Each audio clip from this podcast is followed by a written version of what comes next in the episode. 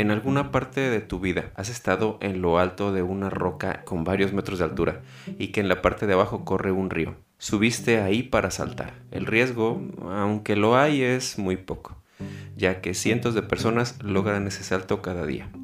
Y al llegar a ese punto, has tenido tanto miedo que decides bajar caminando en lugar de vivir la experiencia de gritar en la caída libre, sentir el impacto del agua y la satisfacción de tomar aire al regresar a la superficie, negarte la experiencia de reír a gritos y llegar a contar tu éxito y cómo casi el miedo te venció?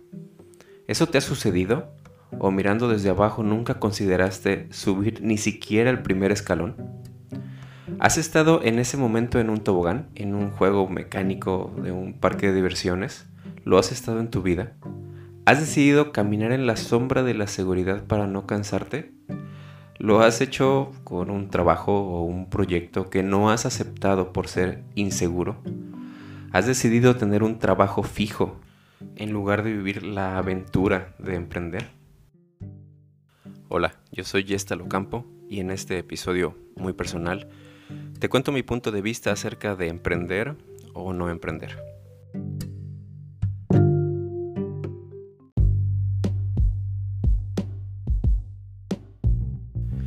La seguridad de un salario regularmente fijo contra la posibilidad de crecer rápidamente es difícil de vencer. La incertidumbre de no saber si habrá ingresos el siguiente mes, además de que ser el jefe de uno mismo requiere mucha disciplina, todo esto suele ser difícil de aceptar y es más fácil quedarse en un trabajo estático, en el que el crecimiento es lento o nulo, pero es seguro, claro, hasta que por alguna situación te corren. Como seres humanos estamos creados para sentirnos seguros. Fue la base de nuestra supervivencia cuando existían predadores que podían usarnos como alimento y contra la genética es difícil de luchar. Ir en contra de la corriente de lo que llamamos instinto de supervivencia no es fácil. Pero imagina cómo sería este mundo si todos los seres humanos nos limitamos a hacer solamente lo que nos dicen que tenemos que hacer y cobijarnos en la seguridad de depender de otros no existiría la energía eléctrica. Mm, las mujeres no tendrían derecho a votar o habría aún segmentación racial por ley. No existiría tratamiento para el cáncer y nunca se habría llegado a la Luna ni se estaría planeando un viaje a Marte. Ni tampoco tendríamos la posibilidad de planear unas vacaciones en el espacio gracias a SpaceX. Y Tom Cruise no estaría planeando hacer una película filmada realmente en el espacio. No habría existido revoluciones civiles ni industriales. ¿Te imaginas ese mundo? Piensa en la empresa en la que sueñas trabajar, esa empresa de cientos o miles de trabajadores liderados por un grupo de ejecutivos cuyo jefe solamente aprueba los nuevos proyectos, esa descomunal empresa un día fue un sueño de una persona que decidió emprender, una sola persona que tuvo ese sueño. Emprender no es para todos, y menos lo es si no se tiene una buena guía, una persona cuya pasión es ver el desarrollo de los demás y además tenga la inteligencia y conocimiento y experiencia para que lo logres. Si conoces a alguien con estas características, valóralo. ¿Y cómo saber si tú eres un emprendedor nato? Esa pregunta está mal planteada. Yo creo que si estás escuchando este podcast es porque de alguna manera te gustaría ser un emprendedor o emprendedora. Y ya estás en camino o quieres mejorar. Solo que tienes dudas, no sabes si valdrá la pena saltar o prefieres la seguridad y el cobijo de continuar protegido por tu instinto de supervivencia. Mi consejo, salta, anímate. En estos tiempos tenemos la ventaja de que con las redes sociales podemos emprender sin necesidad siquiera de dejar ese empleo seguro. Puedes esforzarte un tiempo y luego decidir si vas con melón o con sandía. Solo te diré algo muy cierto. El tener tu tiempo, tu atención y energía divididos en tu trabajo seguro y tu empresa propia te van a debilitar y los resultados pueden verse mermados. Así que piensa que si en ese periodo de prueba obtuviste dos metas en tu empresa propia, con tu tiempo dividido entre tu trabajo seguro, pues si decides dejar el trabajo seguro y volcarte completamente hacia tu emprendimiento, no tendrás dos, tendrás 30 metas cumplidas. Este proceso yo lo podría comparar con que podríamos estar a punto de aventarnos en un paracaídas y al momento de saltar al vacío tener la opción de irnos primero despacito y con un botón para regresar al avión sin saltar completamente. Voy a contarte parte de mi historia, en la que tuve una guía que me ayudó a continuar con mi sueño de ser fotógrafo. Luego de trabajar como ingeniero en sistemas en una planta nuclear, tuve la oportunidad de ser maestro de licenciatura en sistemas. Estas dos etapas de mi vida ya las compartía con la fotografía y era complicado por los tiempos. Luego mi trabajo de maestro terminó y no sabía qué hacer. Me sentí sin futuro, sin un sueldo seguro. Era muy pequeño, pero al menos era seguro. En esta etapa tuve la fortuna de conocer a Idalmi, quien ahora es mi esposa y que al verme pues decaído por haber terminado mi trabajo seguro, me dijo, a ver, ven, vamos a, hacer cuentas. Y se puso a, a calcular conmigo y me puso frente a mis ojos los números que resultaban que mi trabajo como fotógrafo ya me estaba haciendo ganar más que como maestro. Eso en aquellos tiempos. Además de que invertía mucho menos tiempo y me la pasaba bastante bien.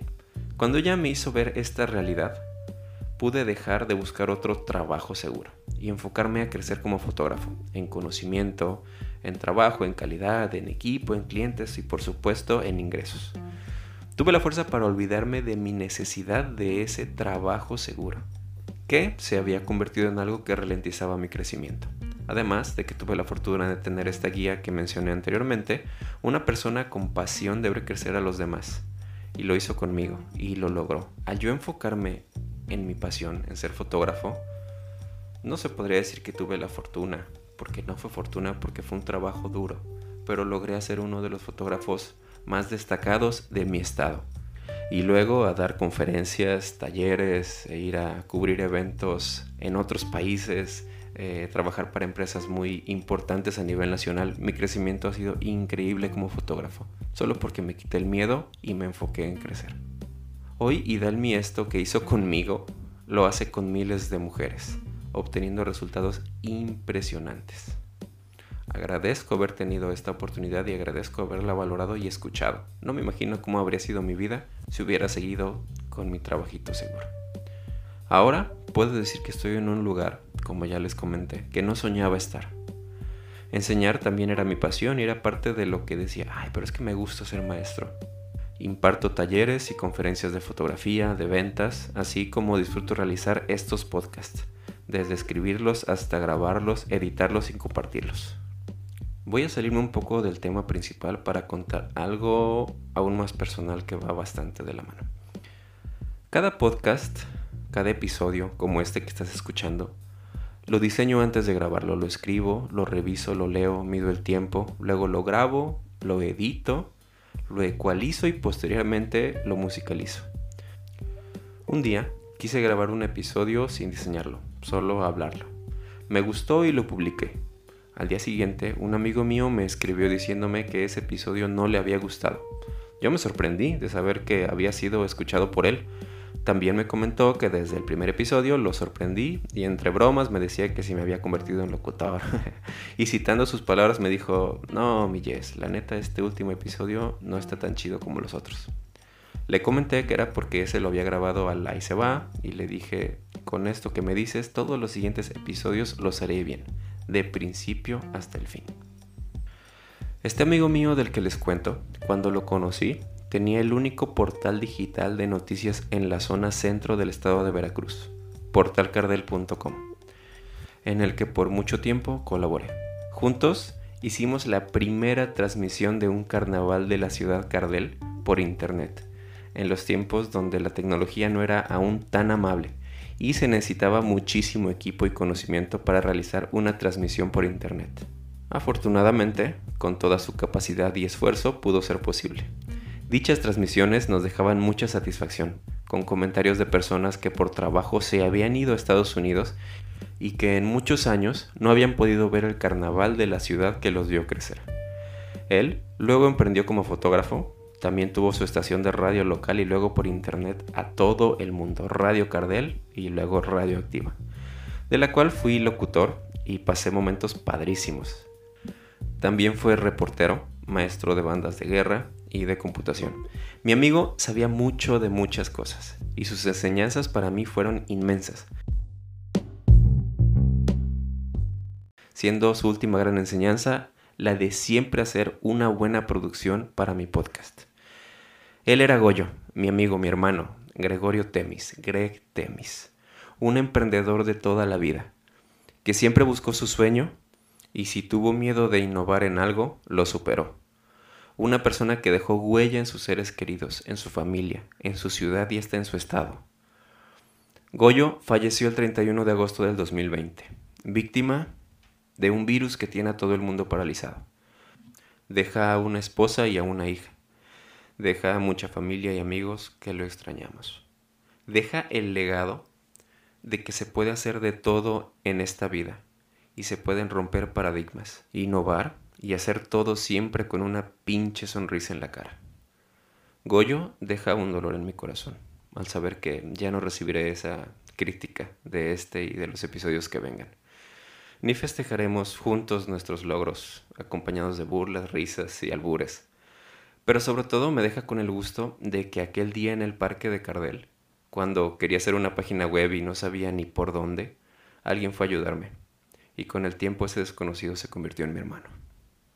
Goyo, este episodio te lo dedico a ti, mi hermano. Te quiero y te lo dije muchas veces. Allá nos vemos para continuar con los planes que quedaron pendientes. El primero será unas cervezas con carnita asada. Mi nombre es Yestalo Campo. Gracias infinitas por escuchar este episodio. Les mando un abrazo a todos aquellos quienes han perdido a un ser querido en estos tiempos. No bajemos la guardia, sigamos el ejemplo de Goyo. Pensamos nuestros miedos para dejar huella en este mundo. Adiós.